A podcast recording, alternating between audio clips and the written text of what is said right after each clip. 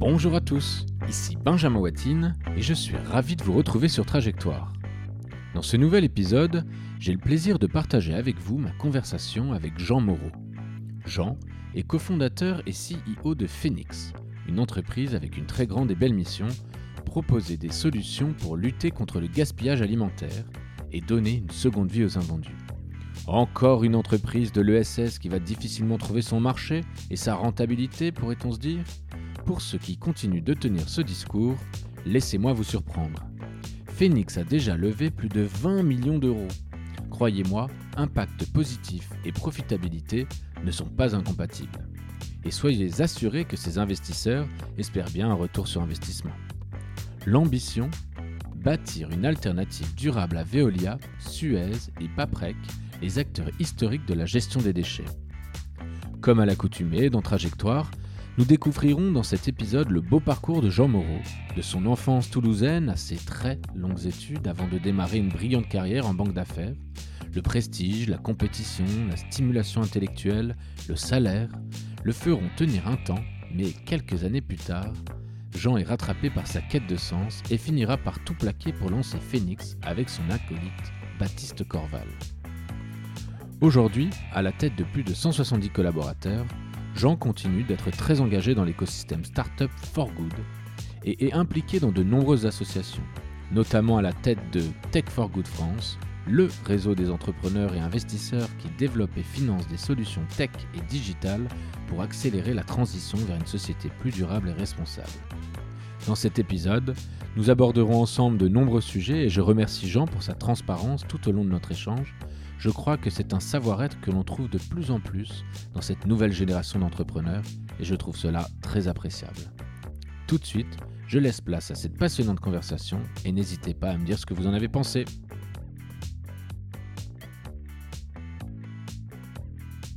Alors bonjour Jean Moreau. Bonjour Benjamin.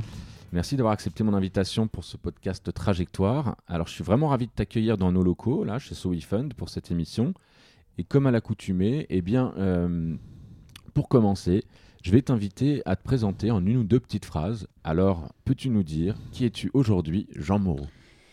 Eh bien, avec plaisir. moi, j'ai 36 ans, je suis euh, euh, papa de deux enfants et je suis un entrepreneur engagé dans la transition, engagé dans le fait de faire émerger des nouveaux modèles plus respectueux de, l'environnement, donc notamment à la tête de Phoenix, mais aussi à la tête d'un réseau qui s'appelle Tech for Good France et qui milite pour une tech plus responsable.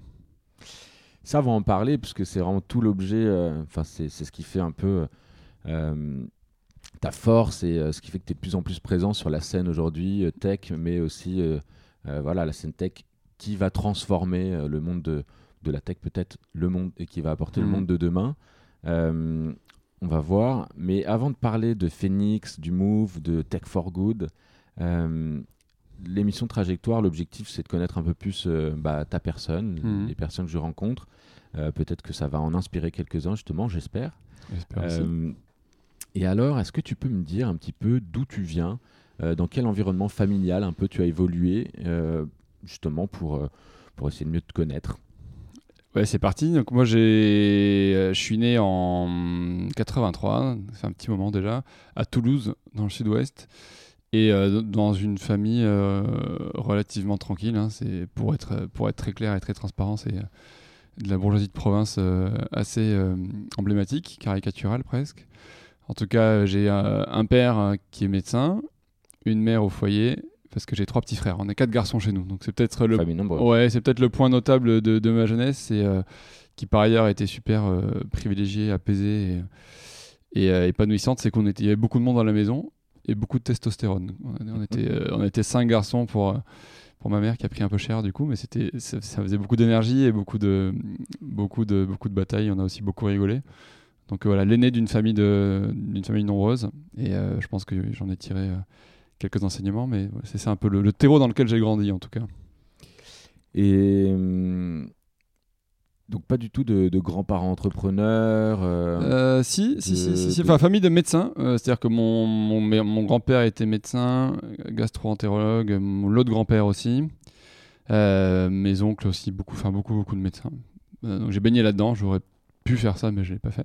Ouais. Et, euh, et mes parents, l'un de mes deux grands-pères, avait monté un laboratoire d'analyse. Donc il, était médecin mais avec une dimension d'entrepreneur puisqu'il a monté un- il a monté sa structure en s'associant avec euh, avec d'autres médecins pour pour en faire un- quelque part un business aussi. Donc euh, j'ai mis du temps à le à le réaliser, mais ça vient peut-être de là cette ce, ce- ce truc-là. Ouais, tu sais, tu, tu sais pas si tu as eu un déclic à un moment donné. euh, euh, Enfin, en tout cas, dans ton environnement, t'as pas, c'est pas génétique. Quoi. non, non, non, c'est pas génétique et je peux, je- ce serait mentir que de dire que je me sentais entrepreneur depuis tout petit, que j'avais ça au, au fond des tripes. C'est pas le cas. Euh, en revanche, ce, que- ce dont je me rappelle très, très bien et, et d'assez loin, c'est que j'ai toujours voulu euh, avoir une dimension, une coloration intérêt général, utilité publique. Et je me rappelle très bien, vu que j'étais pas parisien, euh, la première fois que je suis venu à Paris avec mes parents, j'avais demandé à ce qui m'amène euh, à l'Assemblée nationale, alors que j'avais, je pense, 6 ou 7 ans. Quoi. Donc euh, voilà, il y a cette dimension-là d'intérêt général qu'on retrouve sur Phoenix et dans mes engagements, euh, ça c'est clair qu'elle existait. La dimension purement entrepreneuriale, le leadership et euh, mis à part la position d'aîné, qui me donnait un peu ce truc-là de fait, je peux pas dire que Ouais, c'était tu, tu l'as pas perdu pas euh, natif. ton leadership vis-à-vis de tes frères? Non, non, non, non, non, je crois pas, je crois pas. Ils J'espère te pas. respectent encore. Ouais, ouais, et bah après, quand tu sais, quand on il y a, il y a l'enjeu de pas trop mettre la pression non plus, donc euh, il faut pas les assommer avec euh, ce qui est devenu Phoenix et tout le reste, sinon ça fait. C'était quoi euh, Est-ce que tu avais des, des passions euh, quand tu étais à cet âge-là, à cette époque, à Toulouse ou, ou pas encore? Enfin, t'es es parti quand de Toulouse tard, super tard. D'accord. Ouais, non, j'ai fait toute ma scolarité dans le public, dans un lycée qui s'appelle Fermat. J'ai fait ma prépa là-bas. Et à 20 ans, euh, j'ai intégré l'ESSEC. Donc je suis parti de, de Toulouse à Cergy-Pontoise sans transition. Donc, je suis parti à 20 ans. Ok, tu as fait le, le chemin traditionnel du- de, de la personne qui vit en province et Ouais. qui va faire ses études supérieures, quoi, grosso Ouais. modo. Ouais, exactement. Euh, ok, et qu'est-ce que, donc si on reste un petit peu euh, sur Toulouse, euh, est-ce que tu avais des passions particulières? Qu'est-ce qui t'animait en dehors de- des cours et... Ouais, euh, alors moi j'ai toujours attaché beaucoup d'importance au sport. Je suis un, un gros sportif, euh, à la fois en, en tant que consommateur de, de contenu et, et je pense que j'ai une grosse culture sportive euh, sur des sports parfois absurdes, mais bon, même en, en foot, en tennis, C'est euh, quoi le sport absurde? je sais pas, en, le- des trucs type le saut à ski ou des trucs comme ça, où j'ai quelques. Non, je croyais que tu allais me dire, moi je regarde le curling. Curling, je- non, non, mais bon. En tout cas, j'ai- j'ai- j'aime beaucoup le sport et, ça, et, et je m'y connais pas mal et, euh, et j'en fais beaucoup. Et après, à côté de ça, euh, j'ai- j'ai euh, j'ai fait du piano. euh, j'ai- J'aime beaucoup la musique classique, pareil. euh, je pense pour assez- j'ai découvert ça assez jeune par mon père. Et je pense qu'assez jeune, j'avais j'avais déjà une oreille et une culture musique classique slash opéra un peu un peu avancée quoi, que j'ai gardé. Que tu as gardé, ouais. Ouais, ouais. Et à part ça, rien de rien de particulier. toujours eu aussi pas mal de pas mal d'attrait pour pour l'humour. Je pense que depuis toujours, en fait, on... j'ai essayé de, de cultiver un sens de l'humour. La fratrie de. de- Ouais, euh, les copains, mes, mes potes Copains. étaient comme ça. Je me... Et du coup, c'est quelque chose qui a vachement de place, y compris donc, dans ma vie quotidienne, dans ma relation avec mes enfants et dans la culture d'entreprise de Phoenix où euh, ça permet pas mal de dépassionner les choses, de dédramatiser de prendre du recul. Donc, euh, l'humour a une place assez centrale dans ma, dans ma vie. Et finalement, qu'est-ce que tu en retiens euh, de, ces années euh, toulousaines C'est- Qu'est-ce que tu en retiens le plus? C'était chouette, hein, franchement, c'est un bon cocon, c'est un, un super terreau euh, pour grandir. En tout cas, au moins jusqu'à euh, de 0 à 18 ans. J'aurais peut-être pu partir un tout petit peu plus tôt.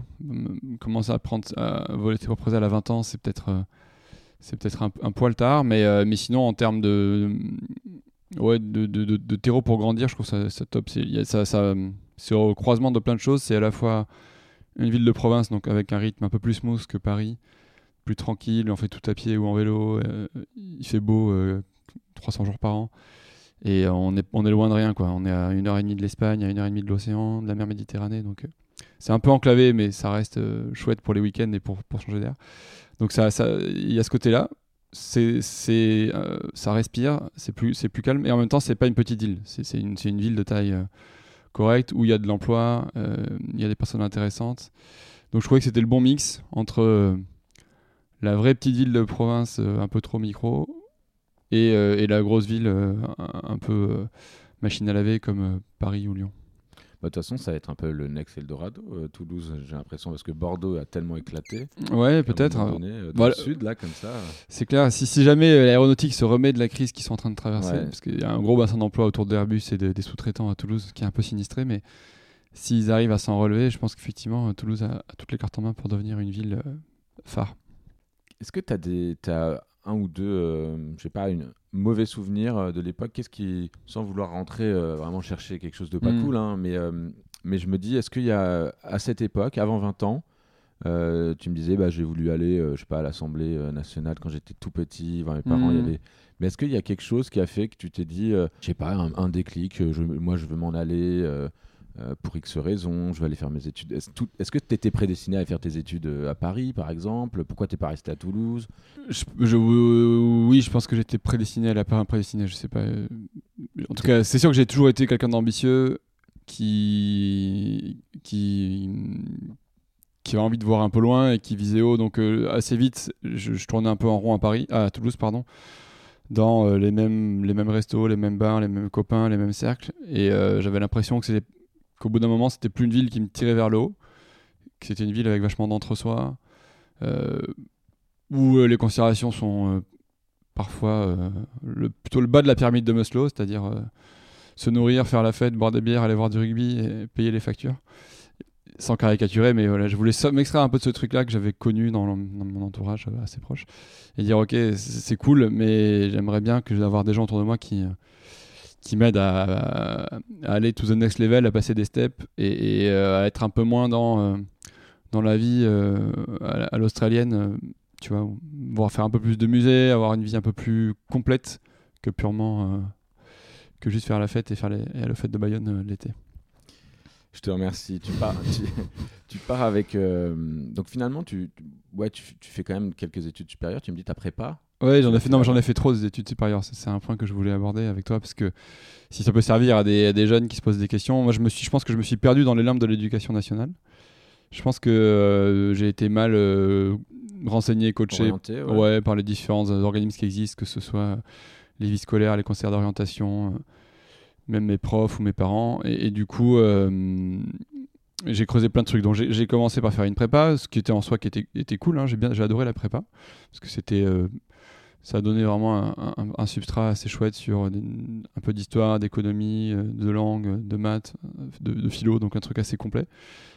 Après, je suis allé à l'ESSEC où, pareil, c'est facile de cracher sur les écoles de commerce, mais moi j'ai quand même adoré grosso modo ce que j'y ai vécu en termes d'épanouissement perso et de rencontres même si les cours en tant que tels pouvaient être perfectibles, tout l'à côté compensait largement, plus les stages. Et après ça, en parallèle de l'ESSEC, assez vite, je, commençais à sentir un décalage entre la densité des cours que j'avais reçus en prépa et dans lesquels je m'éclatais, et puis ce qu'on enseignait à l'ESSEC. Donc j'ai voulu retrouver un peu de, profondeur intellectuelle, et donc je suis allé faire euh, une licence de droit à la fac de Sergi Pontoise en parallèle de l'ESSEC. Donc euh, euh, j'ai fait, j'ai fait un an, deux ans, trois ans jusqu'à la licence. Donc ça révèle deux choses. C'est déjà le côté workaholic. Parce que quand on a bouffé euh, une terminale S, deux ans de prépa super intense, et qu'on arrive à l'ESSEC et qu'à peine on a profité six mois, un an, on se remet à faire un double cursus. C'est, je pense que moi j'ai un, problème avec, euh, de rapport avec le travail, mais, mais qui est assumé. Et maintenant je suis apaisé avec ça. Et le, et le, le, cursus droit c'était cool, ça m'a plu. Tu vois. Et puis c'était bien de voir. formateur. Ouais, ouais, puis c'était bien de sortir de J'étais à la fac de Sergi avec des gens qui n'étaient pas du tout les gens que je croisais euh, euh, dans l'univers de l'univers de l'essai qui est assez privilégié et endogame. Et, du coup, c'était chouette, serait-ce que pour ça. Et, après tout ça, je trouvais que le, droit en tant que tel était chouette, mais les métiers qu'il y avait derrière étaient des métiers de technicien et je voulais pas être avocat en droit de la famille ou avocat en droit des sociétés. Je, je trouvais ça un peu trop aux US, quand tu as été avocat, tu peux tout faire. Tu peux être dirigeant, euh, homme politique. En France, quand tu es avocat, tu es un peu cornerisé dans un job de technicien.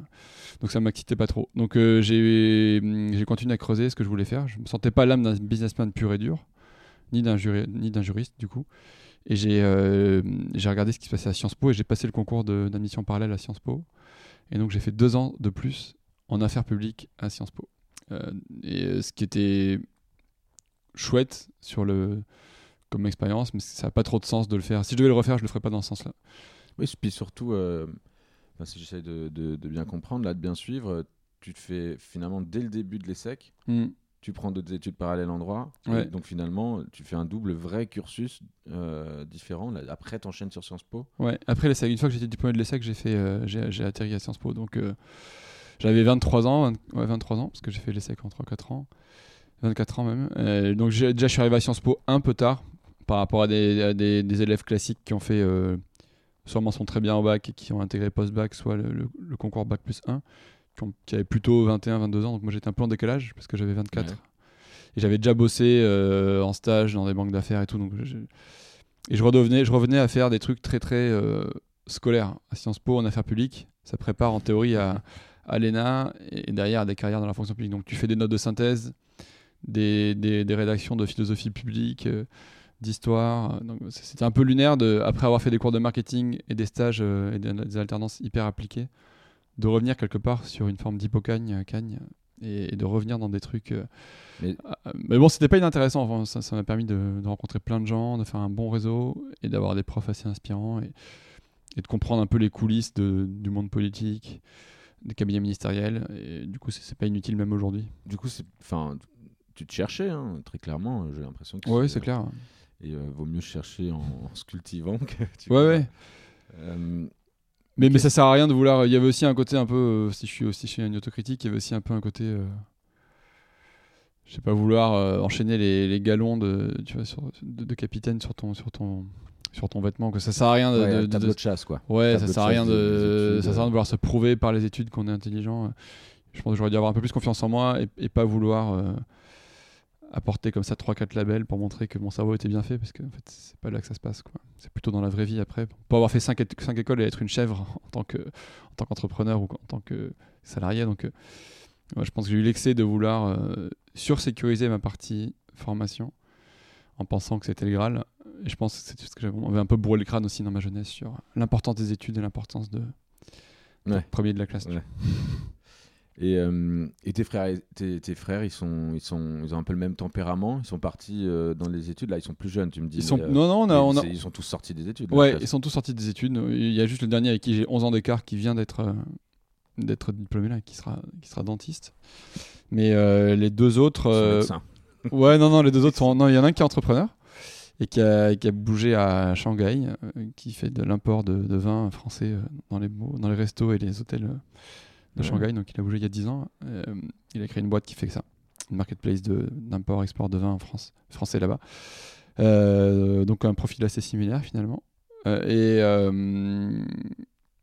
et l'autre qui est plus plus plus plus plus terre à terre et qui est qui est resté à Toulouse et qui est conducteur de chantier, conducteur de travaux dans le BTP dans la région et lui il a, il a une vie tranquille, plus plus calme quoi.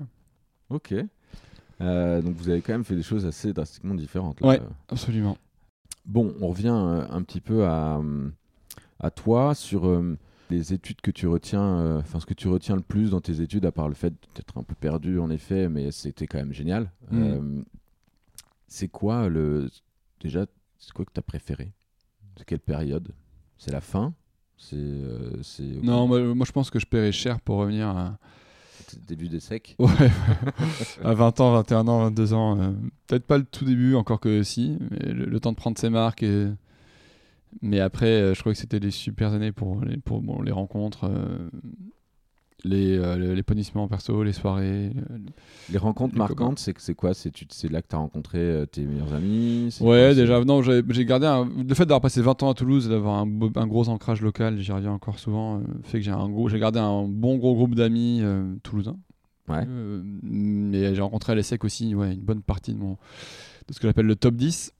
Euh, et qui sont des gens qui m'ont vachement apporté. ouais. Euh, il y a ça, évidemment, les, potes, les copains, euh, le réseau en, dehors du cercle premier. Et puis après, c'est là que tu vois aussi intervenir en cours.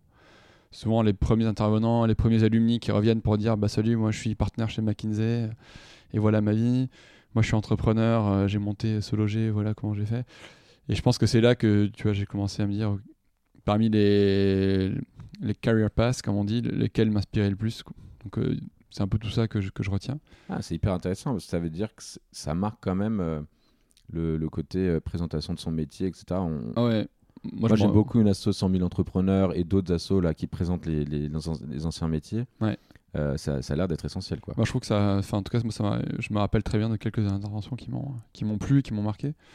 Et euh, je trouvais ça intéressant. Je préférais ça, en fait, des retours d'expérience, des témoignages assez euh, transparents et, et sincères, plus que des cours théoriques sur le management ou euh, le marketing. Je trouve, euh, je trouve que c'est beaucoup, beaucoup plus utile. Ok. Euh, du coup, tu, finis, tu termines tes études, tu as 24-25 ans. euh, il faut bien avoir un premier job. Hmm.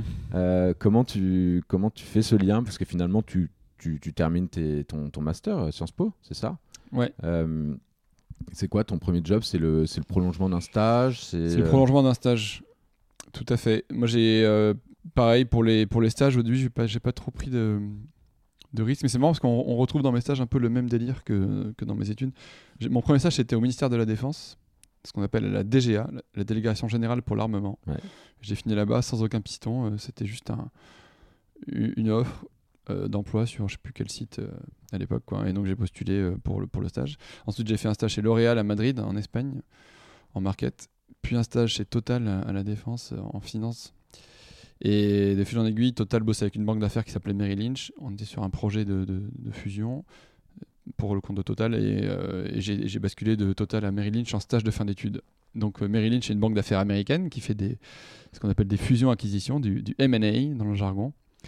Et j'ai commencé ma, donc j'ai fait mon stage de fin d'études là-bas et j'ai eu une offre d'emploi à la fin du stage euh, que, je, que je pouvais déclencher quand je voulais dans les deux ans, donc ce qui m'a permis de, de finir Sciences Po carrément. et de revenir, euh, ouais, et de revenir euh, en CDI chez eux.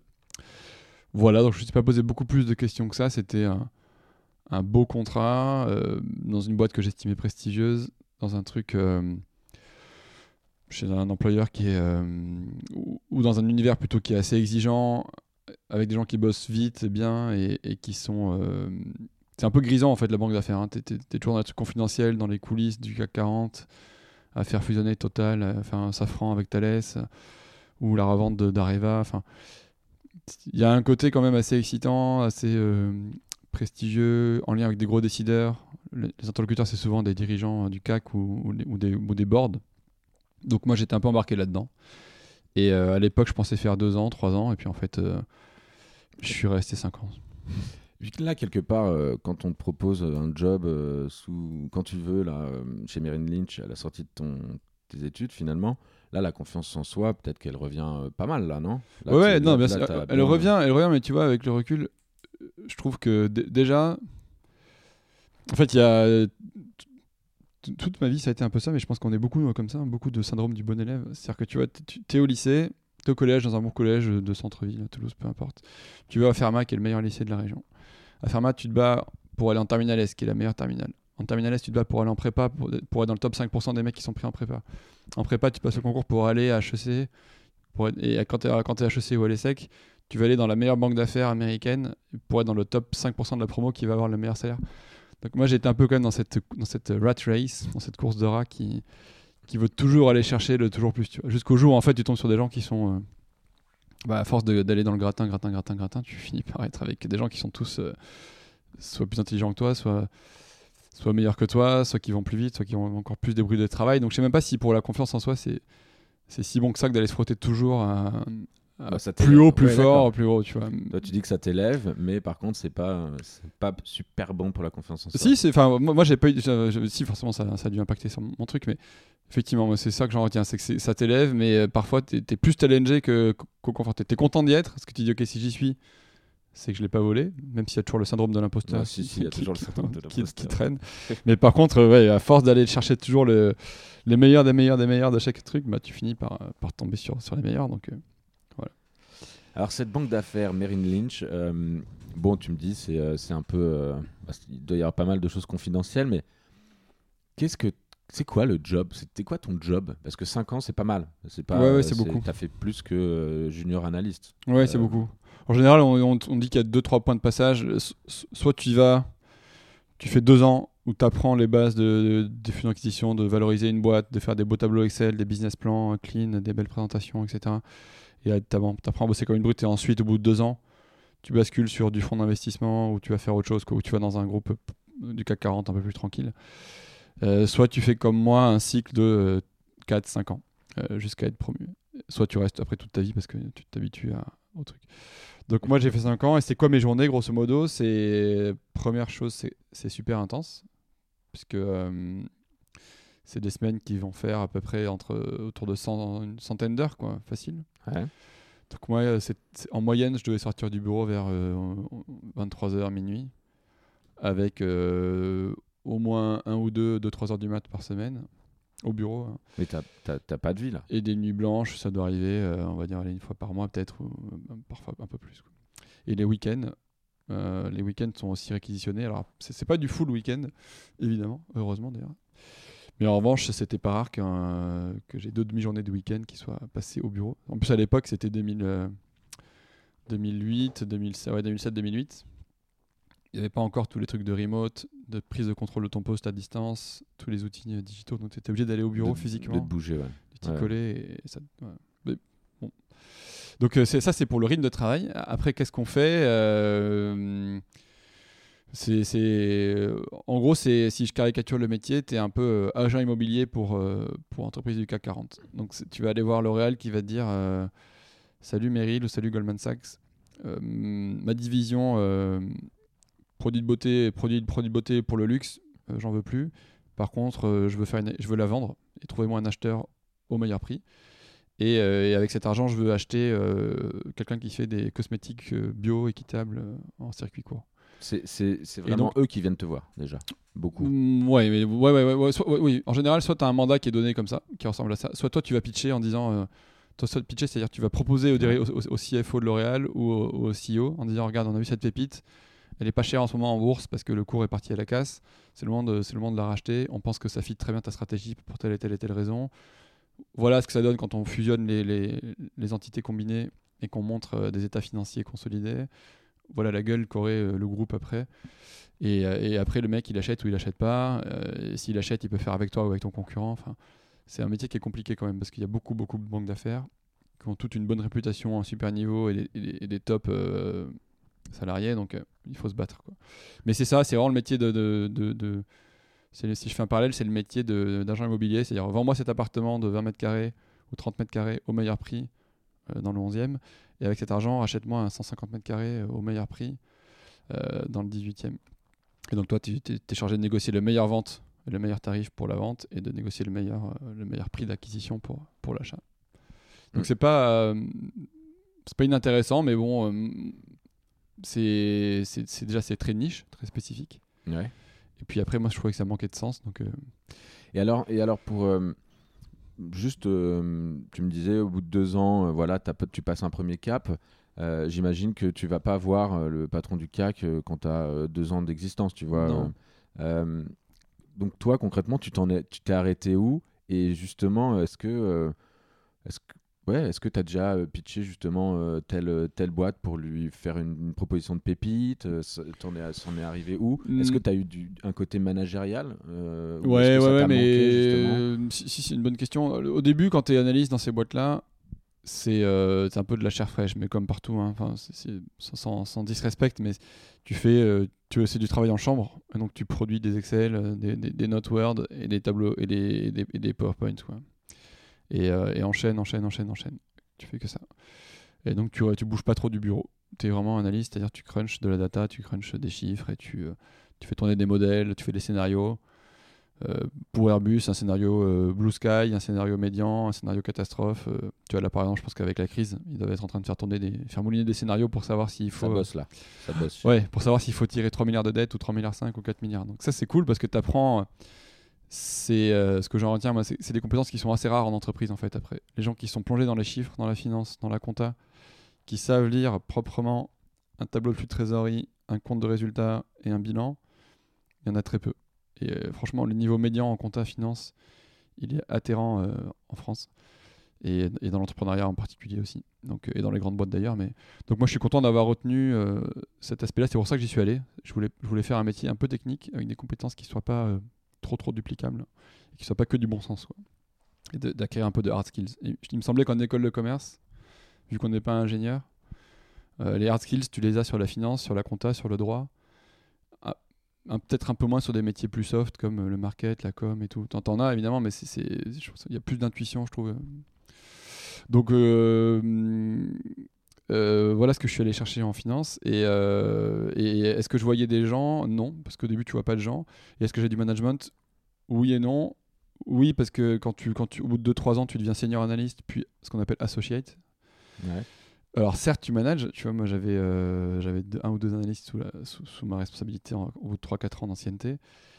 et, euh, et d'autres stagiaires. Mais c'est. euh, du- Enfin, c'est des gens, c'est du faux management, c'est des, des mecs qui sont euh, comme, autonomes. comme moi, tu vois. C'est-à-dire, c'est des mecs, tu, leur, tu, leur mets, euh, tu les pousses avec le petit doigt, tu leur dis de faire 10 mètres, ils en font 100, 150. Quoi. Parce que c'est des gens qui ont été formatés, qui sont dans des énormes bosseurs, donc c'est c'est pas du tout le profil que tu peux rencontrer après dans la vraie. Limite, t'es déçu s'ils ont pas anticipé euh, Ouais. ton, ton désir. de- Donc c'est pas simplement du, c'est pas vraiment du management. En Ouais. tout cas, il y a pas d'enjeu, il y a pas de défi, il y a pas d'enjeu managérial. Mais par contre, ce qui est cool dans les boîtes, dans les boîtes américaines, et je finirai là-dessus, c'est que c'est assez méritocratique. C'est, euh, ce que j'ai bien aimé.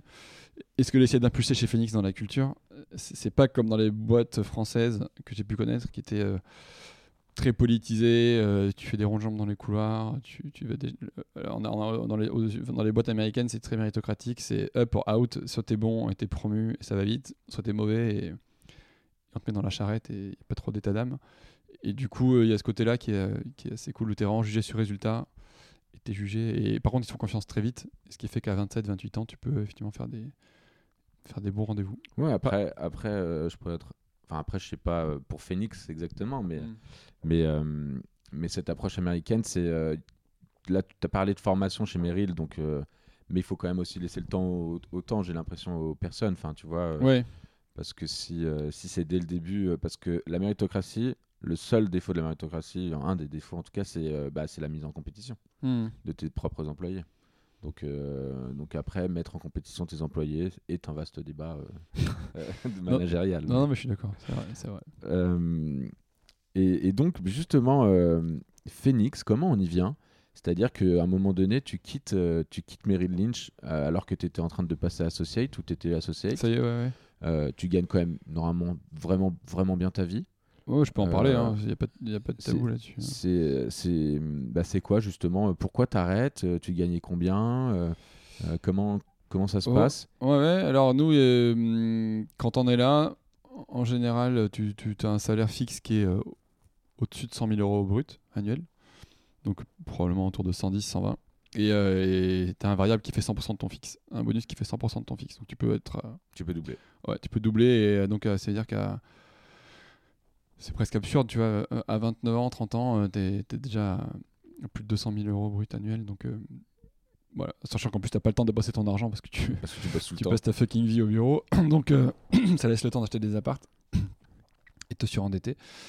Euh, mais donc voilà, c'est ça un peu le contexte. Donc quand, quand je raconte tout ça, ça paraît vraiment. ça, peut sonner comme un caprice de sale gosse et comme cracher dans la soupe. Pourquoi j'ai quitté ça alors que ça paraît intéressant, sexy, formateur, bien rémunéré et tout. Et, moi, j'ai pas, il n'y a pas eu de pétage de câble euh, radical. C'était plus une prise de conscience un peu rampante et glissante au fil de l'eau, en me disant est-ce que euh, je suis vraiment heureux là dans ce que je fais? Euh, Est-ce que je suis fier de la contribution que j'apporte à la société? Est-ce que je suis content de passer les matinées dans des tours des cabinets d'audit pour revoir des, états financiers comptables de, cibles d'acquisition pour le compte de boîte euh, que je J'ai juste vu des PDF euh, de rapport annuel, mais je connais même pas concrètement ce, qu'ils font. Quoi. Tu, planes un peu quand tu es en banque d'affaires, tu, tu vois que des chiffres et des PDF, tu- perds de côté tu perds de vue l'économie réelle et euh, les usines qu'il y a derrière. Et bon, tout ça a fait euh, que euh, je me suis dit, est-ce que c'est pas le moment pour changer? Et quitte à changer, euh, d'avoir un impact plus fort sur, euh, sur la société et, euh, et d'emmener le monde dans une direction un peu moins absurde. Ralentir déjà, premier truc. Et puis arrêter d'être dans la course au toujours plus. Arrêter de vouloir capitaliser et de vouloir mettre de l'argent de côté et dire ok, en fait, j'ai pas besoin de 200 000 euros pour être heureux dans ma vie. Voire presque ça pervertit mes, mes journées.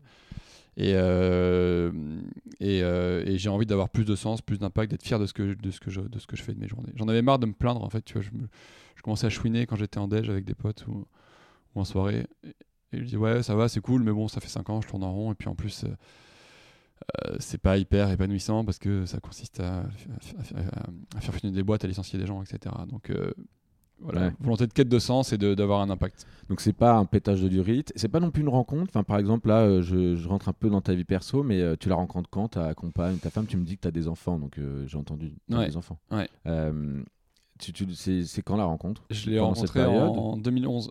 Donc j'étais encore en, non, j'étais en poste chez. Ouais, j'étais en poste. J'étais en, je, on a- je suis resté encore un ou deux ans derrière.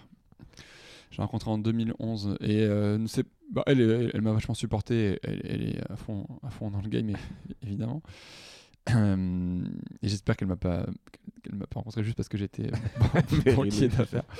Merde. Mais je sais que c'est pas le cas, donc ça va. Euh, non, il n'y a, pas eu- pff, il y a pas eu vraiment de rencontre. C'était, c'était plus. je pense que mon passage par Sciences Po, qui est une école quand même assez militante, assez politisée euh, et assez à gauche, hein, pour, être, pour être clair, a, a laissé des traces, tu vois, dans la, dans la volonté d'avoir. euh, de pas la quête vouloir. de sens. quoi. Ouais, voilà, dans la quête de sens, dans la volonté d'avoir un- un- une activité un peu plus, un peu noble et pas juste purement mercantile. Ouais, peut-être aussi euh, tout simplement ta famille. Hein. T'es issu de famille Ouais, de aussi, c'est généralement hyper. Ouais, aussi, c'est clair.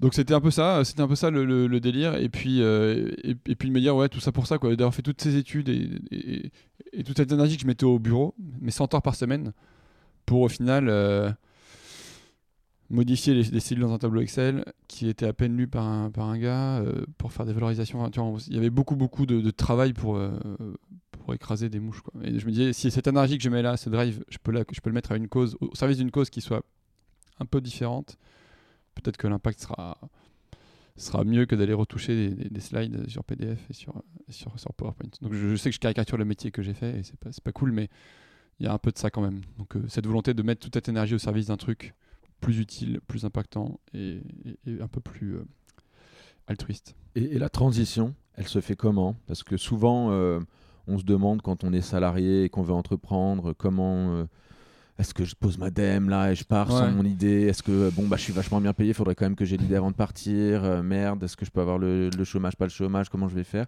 Euh, t'as- Voilà, tu as toute une phase de transition qui est bon à un moment donné, il faut que je me lance, Euh, mais je fais comment?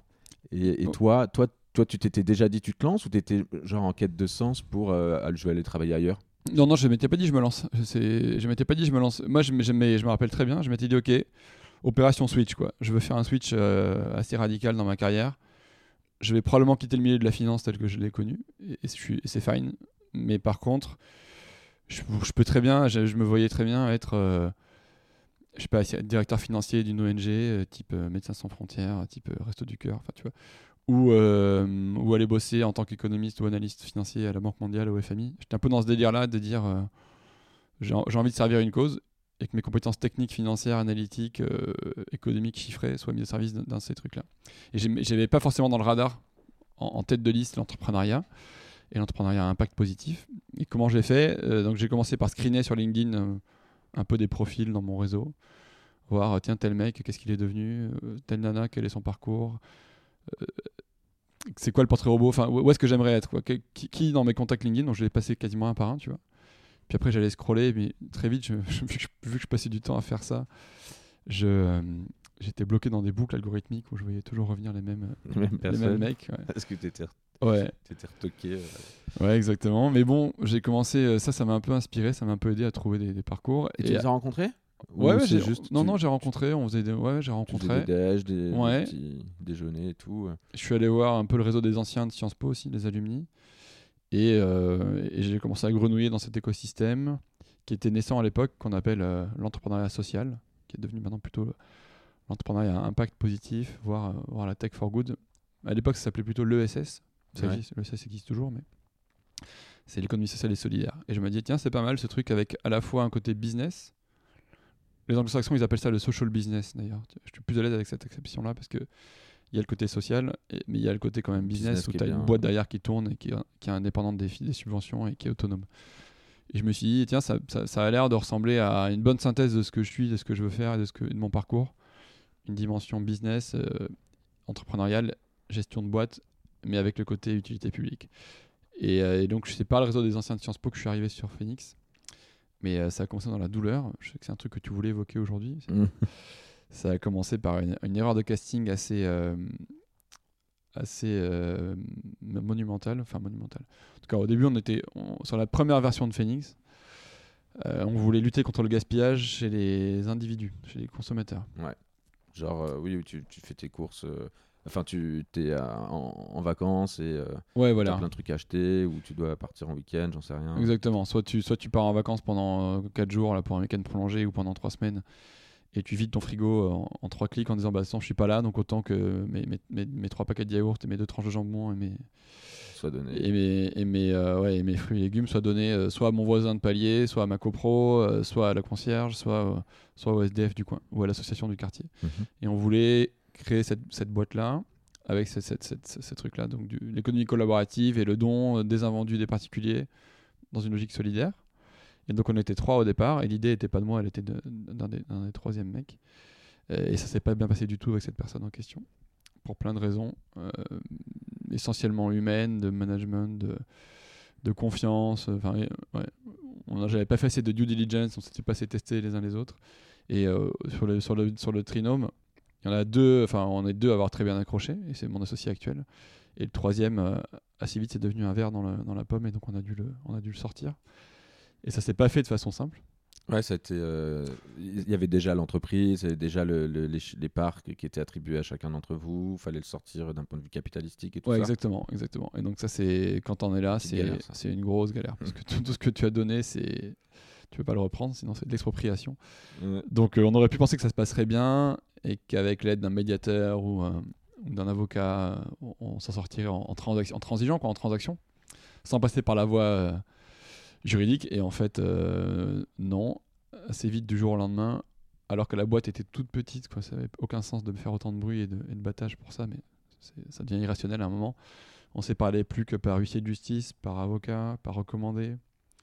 Euh, on a fait nommer un mandataire judiciaire, un, donc un administrateur qui prend le contrôle de la boîte, Ouais. qui signe, euh, qui paye les loyers, qui signe les salaires, les chèques et tout. C'est un truc de fou. Et euh, ça a évidemment fini au tribunal de commerce. euh, bon, bref. Finalement, c'est Donc c'était un bain de sang, quoi. Mais bon, euh, ça s'est liquidé cette boîte? Puis vous avez créé une autre. Enfin, ouais, en fait, non, finalement, donc long story short, ça a duré à peu près 6 mois, 9 mois. Où en gros, il y avait deux, dans ces conditions-là, hein, pour ceux que ça intéresse ou qui ça va arriver, parce que ça, arrive, Bah, ça mal- arrive ça arrive malheureusement Ah oui. super souvent. Maintenant, au début, on n'en parlait pas, mais maintenant, on est assez libéré parce que c'est très mainstream. C'est presque la première cause de mortalité des boîtes euh, avant la trésor, c'est les histoires de bonhommes. bah bien sûr, c'est une histoire, c'est une histoire d'associés. euh, Tout, Ouais, tout ouais. le monde. Enfin, tout le monde, je le souhaite, à, je le souhaite à personne finalement, mais finalement, je même, je peux le souhaiter à quelques-uns. Moi, J'ai eu une histoire un peu comme ça aussi, hein, il, y a, Ouais. il y a très longtemps pour ma première boîte. Euh, donc euh, non, non, c'est quelque chose qu'il faut, euh, qu'il faut savoir quand on est entrepreneur. C'est tous, déjà, c'est les, c'est les bonhommes qu'il y a derrière. Et puis les associations sont pas toujours euh, Non, idylliques. c'est clair, c'est un mariage. Et donc nous, c'était ça. En fait, il y avait, on était dans une situation où il y avait deux blocs, A versus B, et soit A rachète B, soit B rachète A, euh, soit il y a plus ce qu'on appelle euh, l'affectio societatis, et donc euh, la, la boîte a plus de raison d'être parce que les, les gens s'entendent plus, les associés s'entendent plus, et donc on liquide. Ouais. Donc nous, on a fait une offre, on a trouvé un chevalier blanc, euh, un business angel qui était prêt à faire à mettre, à mettre au pot pour faire une offre pour racheter les parts de, de B. euh, qu'il avait accepté et puis qu'il a refusé au dernier moment mais sur laquelle il s'est aligné pour nous racheter. Et nous, on a dit, OK, ben, on accepte cette offre-là. Si et seulement si on, on a une, euh, une libre concurrence pure et parfaite et qu'on split la boîte en deux et, qu'on, et nous, on, on- on recrée quelque chose et on devient euh, concurrent frontal quoi, et que le meilleur gagne sur le terrain, on repart à zéro, tant pis. Et donc, c'est ce qui s'est passé. On- Donc, tu vois, moi, ce qui est assez ouf, c'est que je- presque, je sais pas, 12 mois, 15 mois avant, j'étais tranquille sur ma chaise en cuir chez Meryl, euh, au Trocadéro. Euh, Et j'étais à des années-lumière de me dire, je vais me retrouver dans cette galère avec euh, des huissiers de justice à ma porte qui m'envoient des recommandés pour me convoquer au tribunal de commerce. Donc, euh, Voilà. c'est là qu'il faut s'accrocher, tu vois. Tu, tu peux te dire, bon, ok, en fait, j'ai fait une connerie, j'ai été attiré par un truc qui, qui me correspond pas. Et en fait, non, ça, te- ça te. Nous, ça nous a vachement rapprochés avec mon associé actuel. Ça, Bah oui, ça- on a fait la guerre ensemble et du coup, maintenant, on est quasiment inséparables. Et deuxième truc, ça te crée un cuir entrepreneurial qui fait que euh, qu'il peut plus t'arriver grand chose de, de pire que ça. Donc, euh, t'es- ouais, t'es- tu vois, moi qui avais une jeunesse assez tranquille, assez dorée, et un début de carrière, pareil, dans du velours, c'était pas plus mal de passer par, par cette lessiveuse-là. Excellent. Euh, bah, merci pour ce partage. Et donc, du coup, Phoenix, c'est euh, bah, c'est un peu le. tu renais de tes cendres. Ouais, quand mais, non, mais parler tu, rigoles, mais dans le nom Phoenix, euh, il y, a, il y a deux niveaux de lecture. Co- Comme on dit euh, dans les fables de La Fontaine, tu vois, il y a le premier niveau de lecture pour les enfants qui Mm. est très mot à mot, et puis il y a le, y y y a niveau subliminal. Et donc nous, c'est ça, Phoenix, c'est une allusion à ce qu'on fait des produits, puisqu'on donne une seconde vie aux invendus. Donc c'est évidemment euh, qui sans nous serait détruit et incinéré. Et puis il y a une, allusion très claire à, à cette histoire que je viens de raconter sur la seconde vie euh, professionnelle, la renaissance de, de mon associé Baptiste et moi. Et donc, qu'est-ce que fait Phoenix? On, est dans la, réduction du gaspillage et on amène euh, toute la grande distribution et les industriels agroalimentaires et les petits commerces de proximité euh, sur la route du zéro déchet alimentaire. Donc, grosso modo, tous leurs invendus, les produits qui sont en date courte, à J-3, J-2, J-1 par rapport à la date de péremption. Auparavant, ils étaient euh, sortis des rayons et mis dans la poubelle, et puis ensuite javelisés. Donc, on mettait de l'eau de javel dessus pour pas qu'il y ait de, clochards et des SDF qui viennent glaner.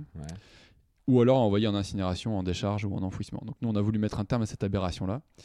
Et on a proposé trois solutions des consos, les assos et les animaux euh, pour arriver à du zéro déchet à la fin et pour vider les poubelles. Donc les consos, c'est quoi? C'est une appli mobile, grand public, l'application Phoenix, qui permet aux consommateurs, donc à toi et moi, de, racheter à prix cassé les invendus en fin de journée euh, chez ton boulanger, euh, ton, ton, ton, Subway, ta brioche dorée ou ton, ou ton du coin. Et tu rachètes un panier d'invendus qui vaut à peu près 12 euros. Tu vas payer 5 euros. La seule contrainte, c'est que c'est des produits qui sont en date du jour ou en date du lendemain. Donc tu dois les manger le soir même donc tu fais un geste pour le, contre le gaspillage et tu, sauves du pouvoir d'achat. Donc ça, ça marche euh, très bien. En deux, après les consos, on bascule chez les assos. Et donc tout ce qui n'a pas été racheté par les consos, on le propose au Reste du Cœur, au Secours catholique, au Secours islamique, à la Banque alimentaire, dans une logique de solidarité euh, euh, alimentaire, quoi, donc pour les plus démunis. Donc c'est plutôt des, gros volumes. C'est pas des paniers individuels anti-gaspi, c'est des grosses palettes de chocolat chez Lint, de de, de, de smoothie innocent, euh, de, de, je sais pas, de, des œufs, du beurre, des, des, fruits et légumes, et qu'on va donner au reste du cœur. Et dans un troisième temps, ce qui a été ni racheté par le conso ni de nos assos, c'est proposé à des animaux, un centre équestre, un parc animalier, une porcherie, le fermier du coin, qui va récupérer les fruits et légumes euh, en putréfaction. Euh, les excédents de rayon poissonnerie, ou ceux du rayon boulangerie-pâtisserie, le pain racine du matin dans un Leclerc. Et ça va nourrir des chevaux ou la SPA plutôt que plutôt que l'incinérateur du coin. C'est 100 millions, euh, je lis quand on va sur ton profil LinkedIn ou, je mhm. crois même sur votre site, c'est déjà plus de 100 millions de repas redistribués à, l'aide alimentaire en France et dans quatre autres pays. 100 millions, ça commence à faire pas mal. Euh, là, quand j'écoute ce que tu me présentais dans l'ordre, euh, je passe un peu du coq à l'âne, mais, mais je me dis, bon, c'est d'abord pour bah, ceux qui veulent pas faire de gâchis, puis ensuite c'est pour les, les, associations, puis ensuite c'est pour les animaux, ça, ça, met une certaine forme d'errant déjà. Euh, je trouve ça. Euh, euh, ça doit pas être facile de quand même de défendre quand même ce, ce, ce process et, de. Et de bah, comment tu as convaincu des investisseurs Comment tu as convaincu le grand public Enfin, comment vous avez convaincu, hein, parce que tu n'étais pas tout seul. comment vous avez réussi à amener ce, ce, concept? Parce que honnêtement, tu me dis ça cash, je me dis, oui, mais enfin, c'est un peu. Euh, c'est sympa de donner au. C'est toujours mieux de pas jeter, mais euh, est-ce que tu peux nous expliquer déjà euh, peut-être comment ça fonctionne, les, marques? Moi, j'ai pas envie de manger un, truc périmé. Mais j'ai l'impression que c'est consternant la communication qui est faite autour de ça. C'est-à-dire que moi, je mange plus mon yaourt si on me dit c'était jusqu'au ou c'est. Donc, est-ce que tu peux nous expliquer un petit peu tout ce monde Ouais. Avec plaisir. Euh, c'est marrant ce que tu dis. Nous, on a le sentiment, et c'est un, retour d'expérience, que notre solution, elle est plutôt, euh, elle est plutôt consensuelle, au contraire. C'est plutôt une, sorte d'évidence ou de bon sens. Et quand on la présente, les gens disent c'est marrant qu'on n'y pas pensé avant, c'est marrant que ce soit pas devenu euh, un peu le nouveau standard de l'industrie, que ce soit pas la norme, et qu'on soit encore dans l'aberration de faire venir un camion poubelle qui va amener tout ça en centre de tri, et qui va d'ailleurs le foutre soit, soit, soit 6 mètres sous terre, soit, dans un, incinérateur à Ivry-sur-Seine. Donc euh, là, franchement, contrairement à ce que tu, ce que tu dis là, euh, la première approche, elle est plutôt bienveillante. Elle est plutôt même... Euh, en général, les gens sont, sont assez enthousiastes. C'est assez consensuel et c'est dur d'être contre ça. Sert, parce que ça sert à quelque Mais par contre, les deux, les deux gros trucs qu'on a vécu, c'est les suivants. Le premier, c'est que le, time to market n'était pas forcément idéal pour nous. En tout cas, il, était, on était un peu trop tôt par rapport à, la maturité du marché. Quand on s'est lancé, même sur Phoenix, après la Renaissance euh, en 2014, je ne vais pas dire qu'on était trop visionnaire parce que c'est prétentieux, mais en tout cas, on, a, on, était, c'était trop tôt et, euh, on, en parlait, on disait voilà, il faut le faire, c'est une évidence, nanana.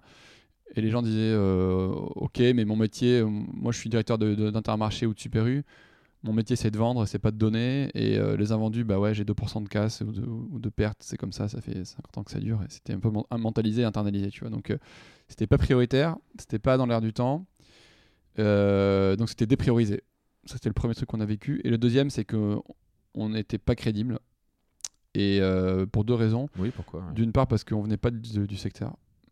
Et, Tu- et- ouais, ouais, ok. tu vois, moi j'étais un ancien financier, banque d'affaires, Merrill Lynch, euh, donc c'est facile de, de mettre des étiquettes et je la méritais sans doute. Et du coup, je connaissais aucun des deux pans de la marketplace. Je connaissais ni les retail, j'avais aucun réseau chez Carouf, euh, chez Leclerc, chez Franprix, chez Système U, chez Biocop et consorts. Et je connaissais pas non plus le milieu de l'aide alimentaire ou de la consommation responsable parce que je, je, je venais pas de l'univers.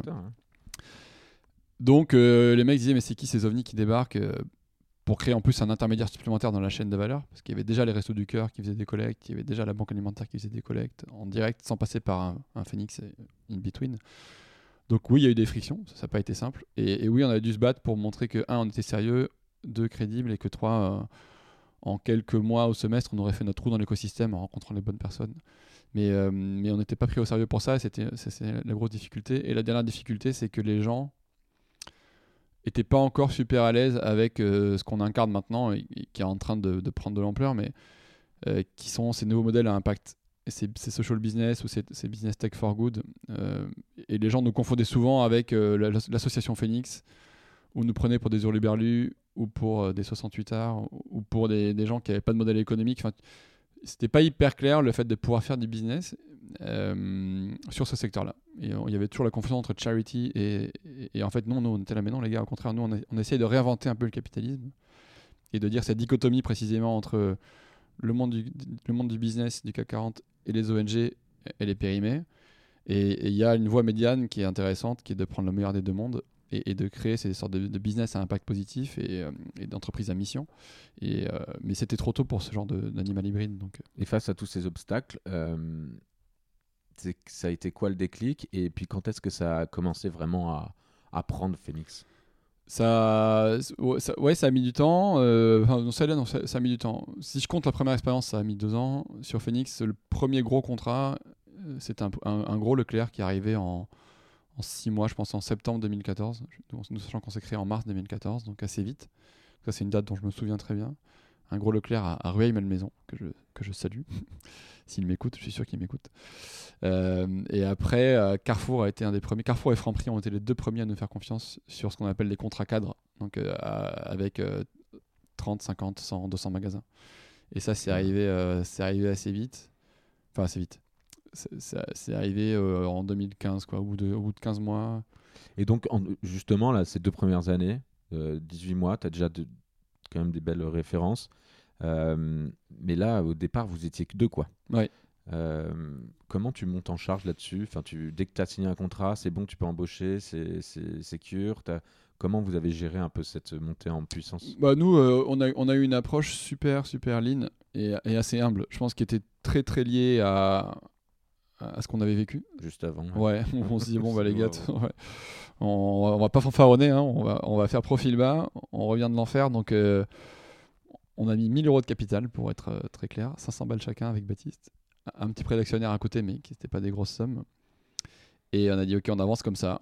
Et, et donc, on va faire une boîte, euh, on va écouter nos clients, on va être sûr que ça marche, qu'on résout un, un pain point chez eux. Et, et quand on aura de l'attraction des clients, on commencera à, à aller euh, lever des fonds, euh, fanfaronner dans la presse et prendre la parole. Mais pour l'instant, euh, donc pendant, pendant, pendant très longtemps, on était sous les radars et, et on a levé des fonds en, en juin 2015, donc au bout, de, au bout de 15 mois à peu près, quoi. 15-18 mois. C'était combien ça Sur la base des premiers contrats qu'on avait signés. Et, et on a levé à peu près 1 million d'euros, non 500 000 euros, pardon, 500 000 euros auprès de StarQuest Capital. D'accord. Ouais. Ah, donc direct euh, un petit VC, quoi. Ouais, un petit VC.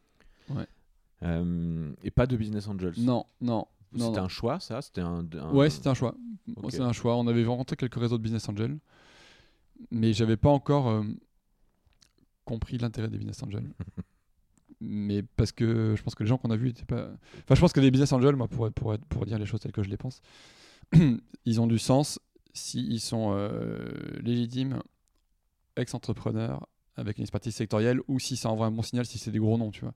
Ouais. Si tu arrives à choper. euh, euh, je sais pas, euh, Rudel de Critéo, ou, ou des, des beaux entrepreneurs emblématiques qui vont vraiment t'apporter du vécu et tout, ou ne serait-ce qu'un nom, c'est cool. Si c'est pour avoir le réseau des business angels du 92 qui va être 10 000 euros chacun en défisque, c'est- pas nul, mais ça, c'est- Tu trouves que ça apporte moins le. ça, apporte, ça apporte moins. Moi, des business angels, j'irais juste pour euh, avoir un mentor ou une expertise sectorielle ou envoyer un signal au marché de crédibilité.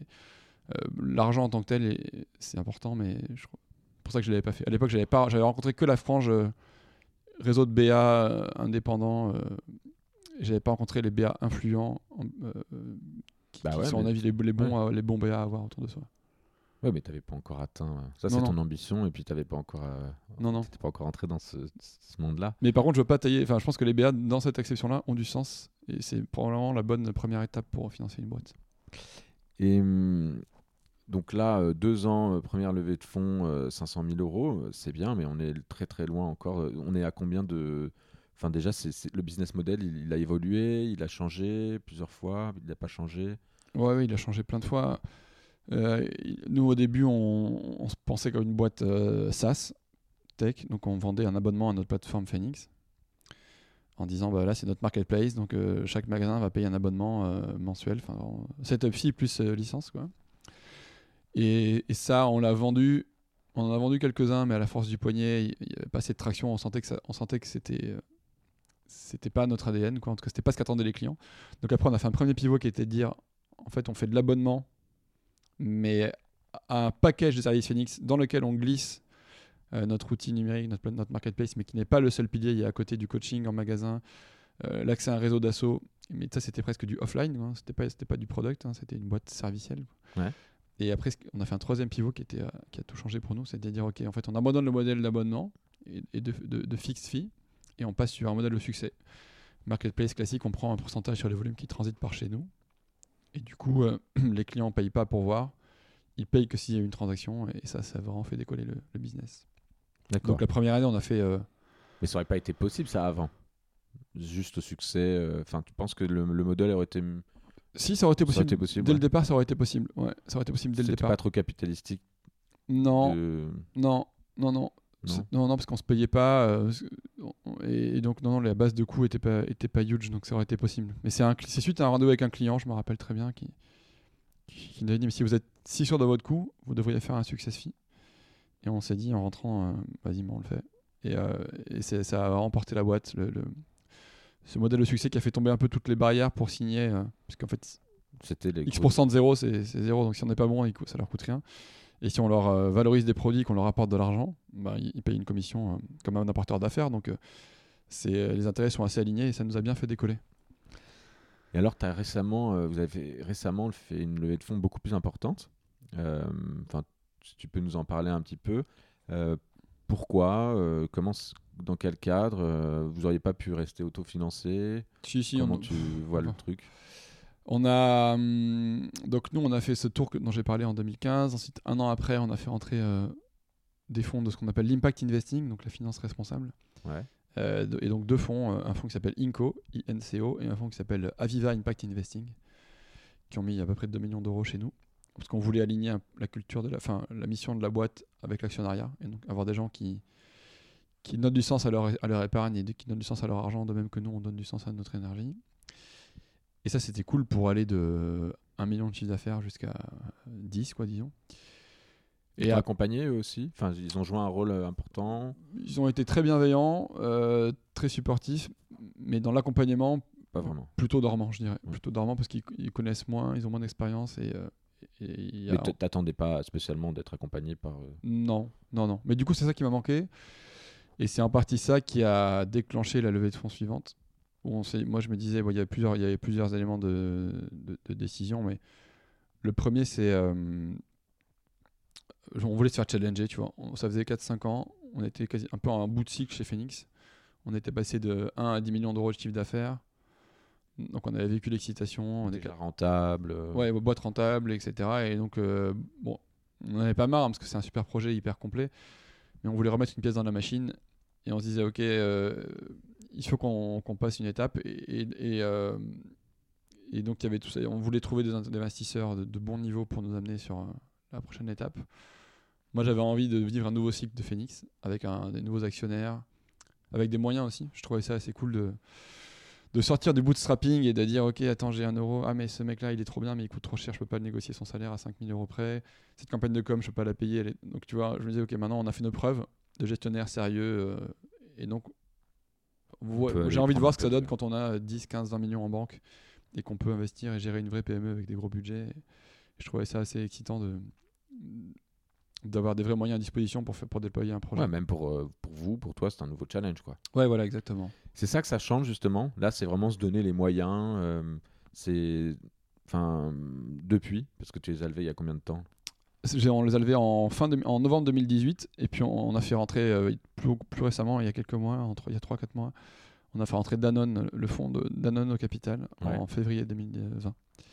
Donc euh, ça s'est fait, c'est un, petit, un, petit complément sur le tour, mais euh, donc voilà, en tout c'est plus de 20 millions d'euros, donc c'est un beau tour de financement, surtout pour des boîtes comme nous euh, qui sont dans, dans- dans l'impact, c'est assez atypique de, Ouais, c'est très beau. de ouais. lever autant d'argent.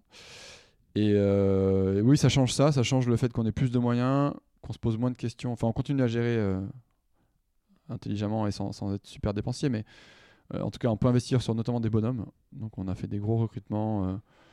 Euh, on a refait un peu tout notre ce qu'on appelle le C-level. Donc, autour de nous, avec mon associé, on a, on a changé quasiment euh, presque tout le monde. Quoi. Euh, DRH, on a pris une super nana qui était chez Le Bon Coin. Sur notre pilier B2C, on a, on a, on a débauché euh, quelqu'un qui a fait un parcours genre euh, Bain, euh, Waze, Google, euh, Uber, et on l'a branché sur notre appli B2C. Donc tu vois, c'est des gens qu'on n'aurait jamais pu se payer ou attirer avant. Et euh, du fait du rayonnement de Phoenix et du fait des moyens qu'on avait, euh, on les a pris. Pareil sur notre pilier B2B, on a pris une, une- une fille qui s'appelle Amélie, qui, qui a aussi un gros parcours. et euh, qui est notre CEO. Euh, en- voilà, et ainsi de suite. Quoi. Sur, sur, au produit, au, sur le product, on a pris un gars chez Blablacar qui est un, qui est un super euh, product manager. Ouais, donc c'est vraiment voilà. en data, donne pareil, data chez Mano Mano. Enfin, tu on, on recrute. euh, C'est pour la guerre des talents finalement. Ouais, exactement. Et mais ça, ça change tout, hein, franchement, c'est un truc de malade. Et, et, et- mais aucun jugement. euh, Enfin, il y a des gens qui étaient très bien pour nous amener de, de- pour nous amener de 0 à 100 000 euros, puis de 100 000 à 1 million, puis de 1 million à 10 millions. Mais euh, l'équipe qu'on a aujourd'hui, c'est la bonne équipe pour aller de, de 10 à 100. Et, et, euh, et sans eux, on, on- on- Et vous êtes sur la bonne voie.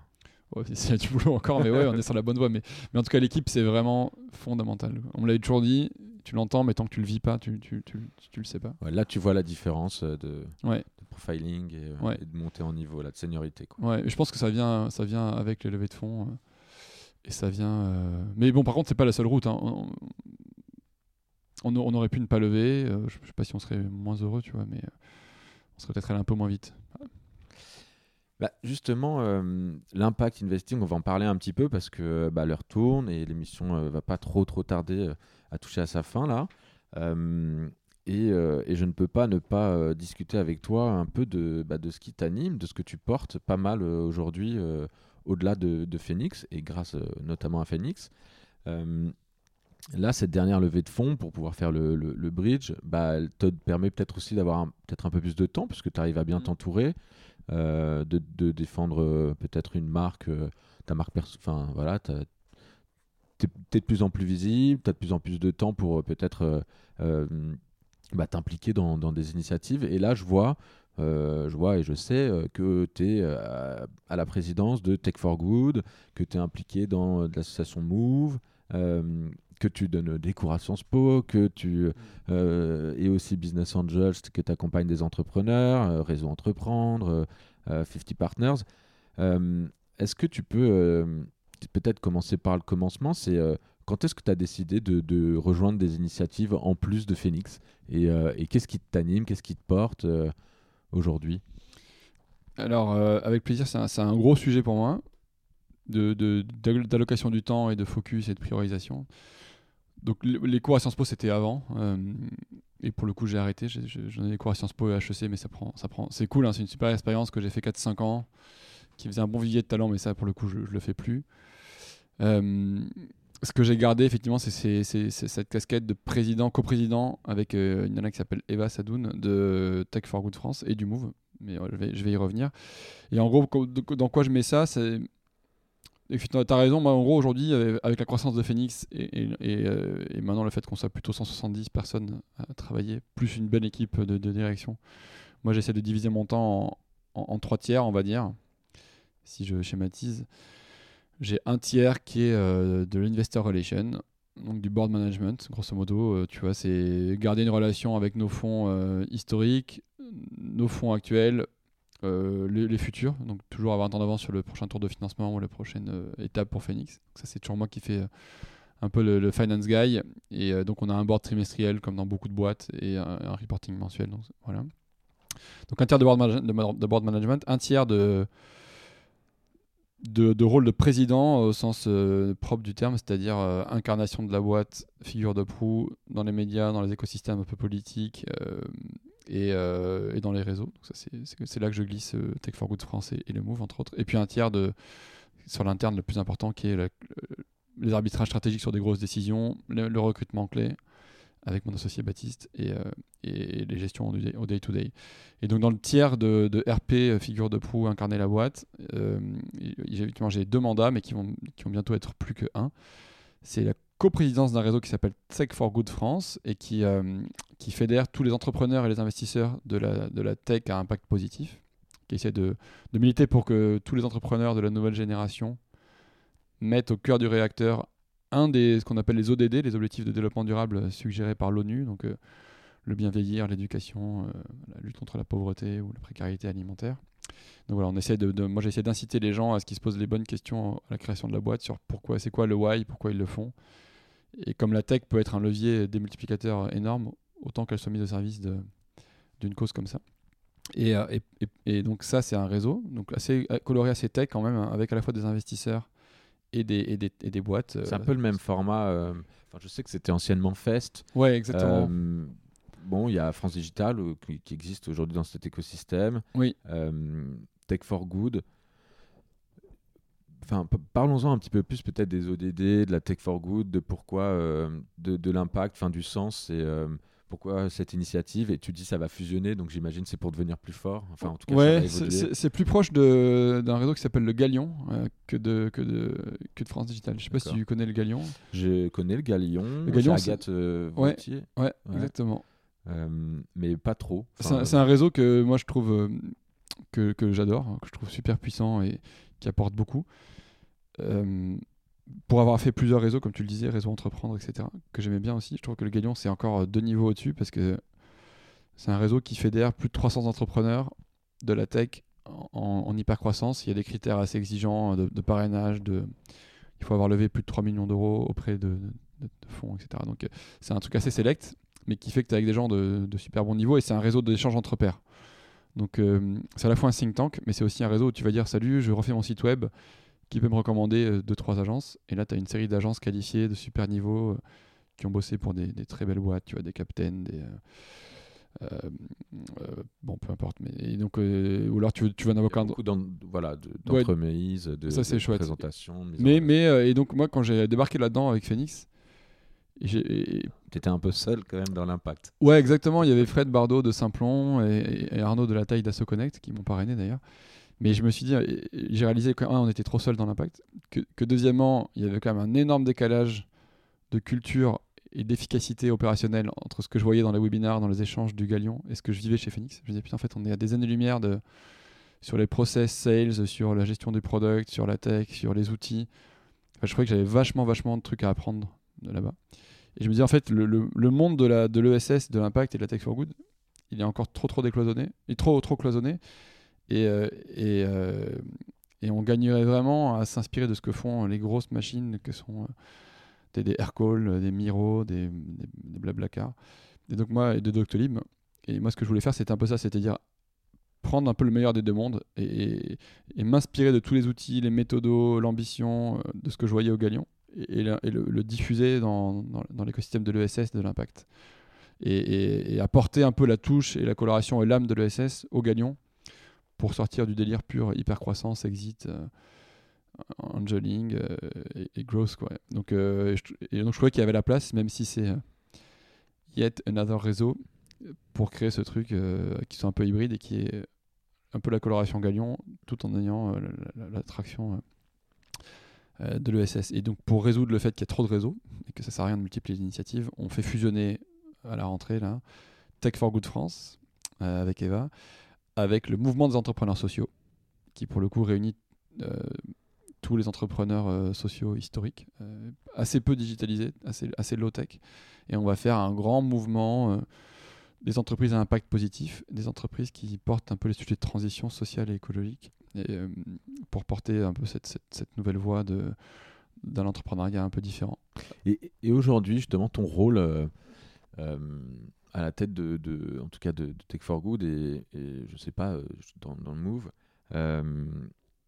c'est quoi? C'est du lobby beaucoup? Enfin, vous, vous discutez avec les, les pouvoirs publics c'est euh, de la com pour euh, plus exister C'est ouais, un réseau d'entraide C'est quoi? Non, non, c'est ça. Il y a, il y a trois. Si, on devait le vendre là demain. Euh, je, peux te le vendre, je vais essayer de te le vendre, je vais essayer de faire. Mais en gros, dans la vision qu'on a. déjà des...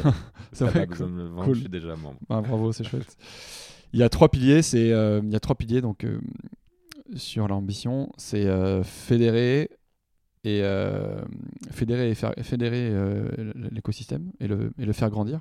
Donc ça c'est réunir sous une manière commune tous les acteurs qui sont un peu diffus à Paris dans les territoires qui font de la tech for good, euh, parfois sans le savoir, ou de l'impact, les réunir, euh, les, faire, euh, les faire rayonner. Donc c'est ce que tu dis. Ça passe par deux choses.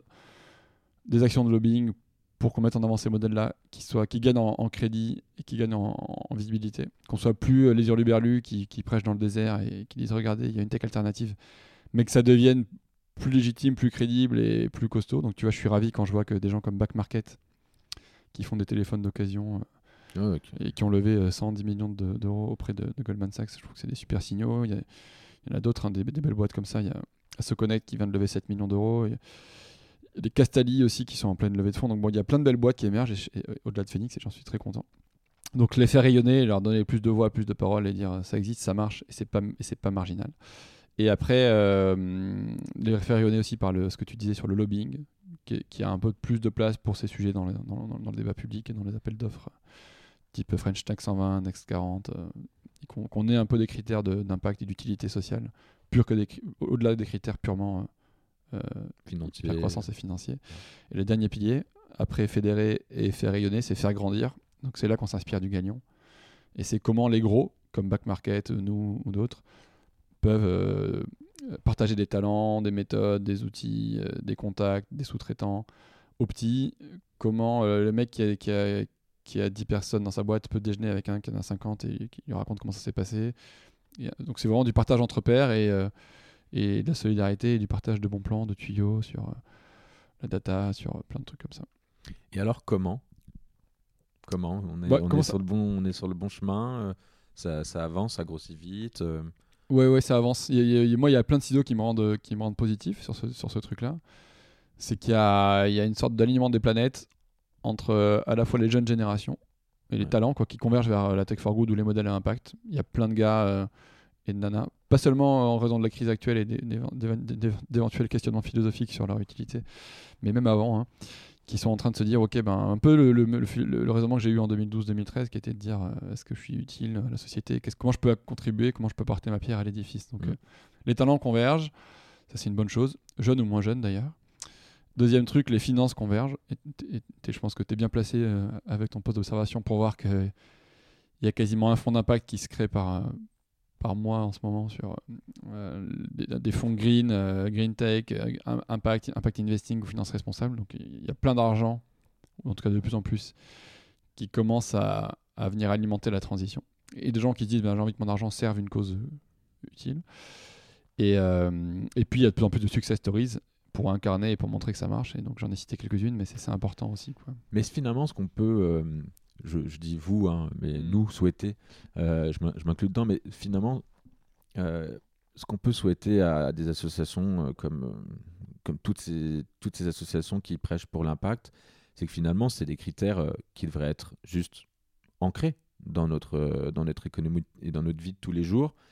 Et donc, moi, je me pose la question, et j'aimerais avoir ton avis là-dessus, sur bah, est-ce que c'est pas un peu une mode où, bah, de toutes les manières, on sera tous bientôt obligés de faire un, de faire des boîtes impact, quoi, parce que sinon, euh, bah, ça fonctionnera pas. Donc là, on est au lendemain d'une crise. D'ailleurs, on est encore en plein dedans. Hein. Mm. Euh, mais, mais concrètement, l'objectif, c'est que bah, toutes les boîtes aient une quête de sens. Si toutes les boîtes, euh, ces entreprises avaient remplissaient au moins un objectif de développement durable qui est ce qui, qui est ce que ça vaut, mais c'est quand même ce qu'on a trouvé de mieux, j'ai l'impression jusqu'à présent pour défendre justement une avancée sur sur la le sens de l'entreprise.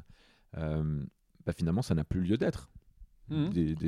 C'est ça l'objectif ou si tu penses que ça aura toujours lieu d'être que non, non, c'est, t'as raison, c'est, ce qu'on veut faire. C'est aujourd'hui, on veut, on, a un rôle euh, d'étincelle un petit peu, c'est-à-dire montrer que ça marche, montrer par l'exemple que ça marche. Et, par contre, on aura réussi notre mission le jour où on arrive à polliniser l'écosystème traditionnel, donc euh, gagnons France Digital pour la tech, mmh. euh, mais aussi le CAC 40. Tu vois, c'est pour ça qu'on est content d'avoir Danone au capital, nous, parce que je pense que Phoenix c'est mignon, tu vois, mais même si on déroule notre plan sans accro et qu'on finit à 100 millions dans deux ans, on restera euh, peanuts et on restera un nain par rapport au. Donc je pense que notre, job, c'est de montrer la voie et d'inspirer les grands groupes. Et le changement, il viendra.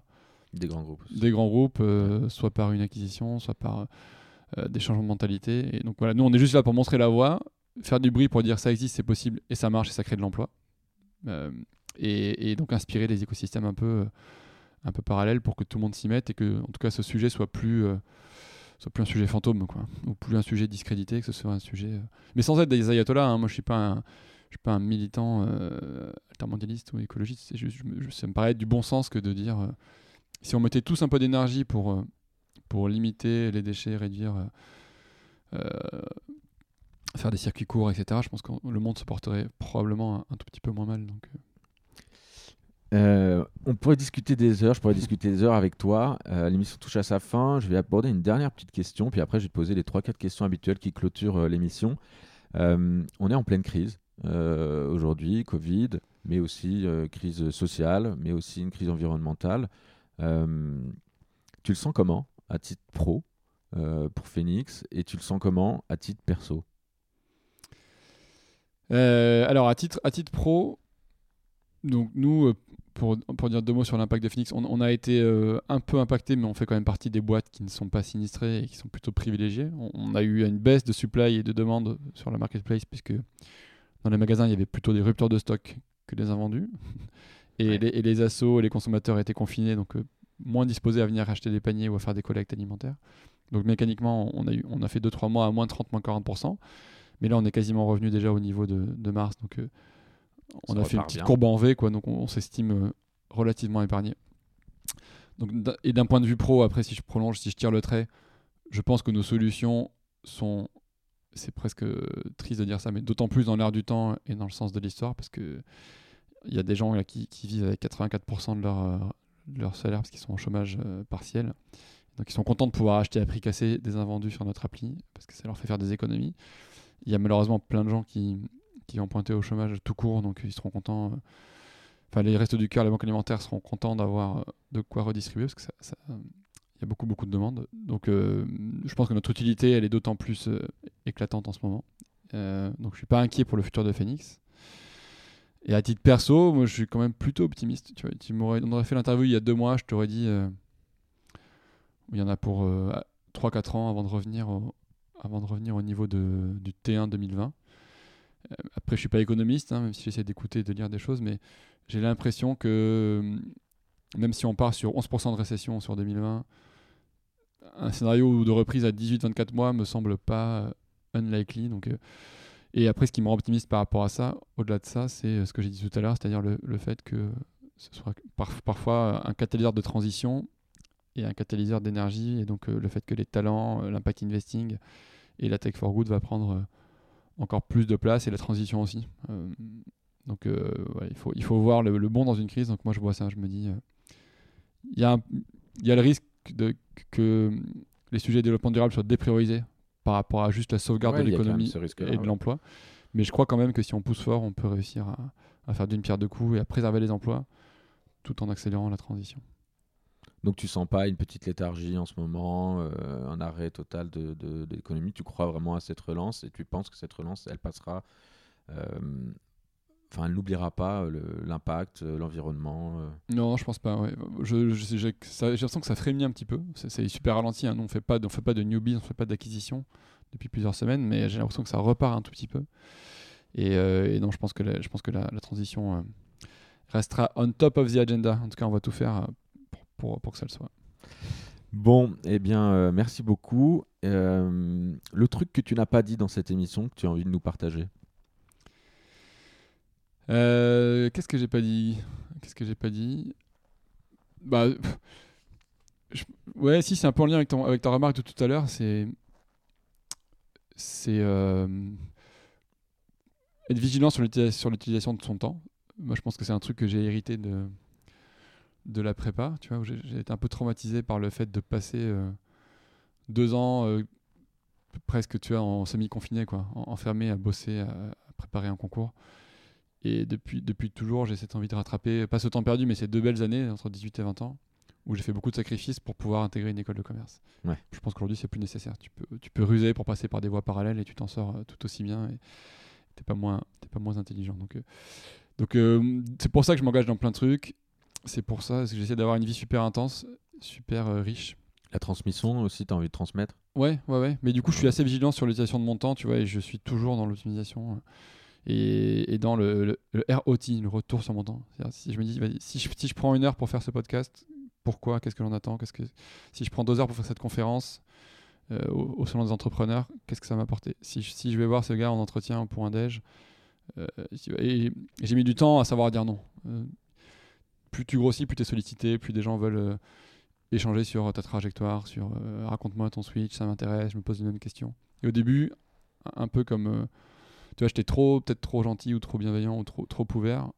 Mon agenda était open bar et donc euh, je, Maintenant, je, il- je il me faisais bouffer mon temps par des voleurs de temps qui qui étaient pas malveillants, mais tu vois, et maintenant j'ai appris à dire euh, Niet, c'est non, désolé, euh, tu peux lire telle et telle interview, mais même une heure de déj, c'est- trop quoi. C'est prétentieux de dire ça, ça fait un peu starlet, mais je pense que c'est un conseil que je peux donner, c'est vraiment apprendre à dire non. Moi j'ai mis trop longtemps à le faire et, j'aurais pu gagner des demi-journées à, savoir dire non à des sollicitations, c'est important. En tout cas, merci euh, d'avoir accepté cette invite. Euh, Est-ce que tu as ton coup de gueule du moment ou le message d'espoir que tu as envie de nous partager euh, en cette période de crise? Ce que tu as déjà un petit peu fait, hein, tu es, optimiste, euh, alors que ancien analyste chez Merrill tu restes optimiste. Non, mais je suis opti- optimiste.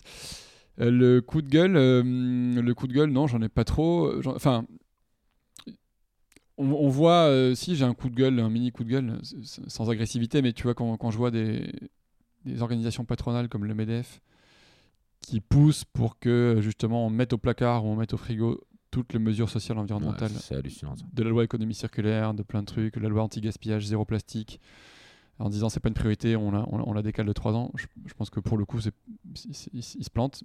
Ce qui nous laisse la place aussi hein, pour, euh, pour incarner avec le Move et Accord de France un autre patronat plus progressiste et plus environnementaliste. Donc d'un côté, c'est un coup de gueule, mais c'est une opportunité pour nous.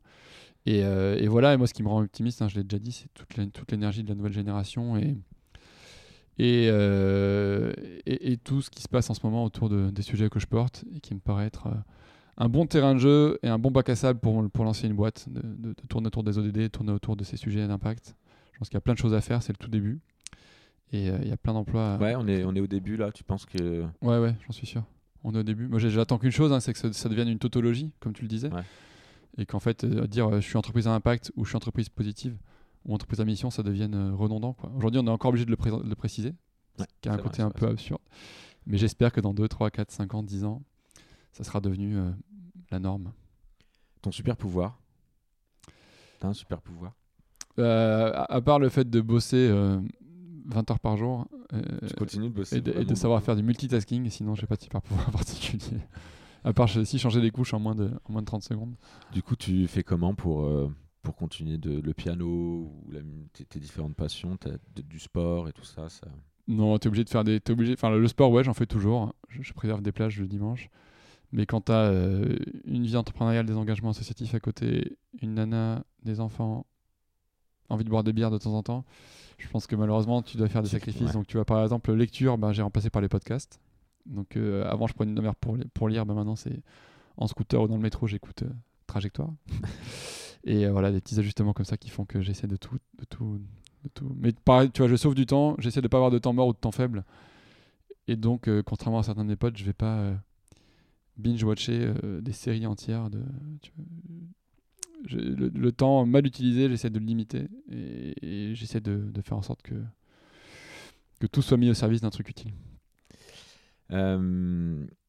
La personnalité de ton entourage, et ce sera ma dernière question, à interviewer pour ce podcast, euh, suite à l'expérience que tu viens de passer avec moi, euh, avec nous. Euh, pourquoi Et pourquoi?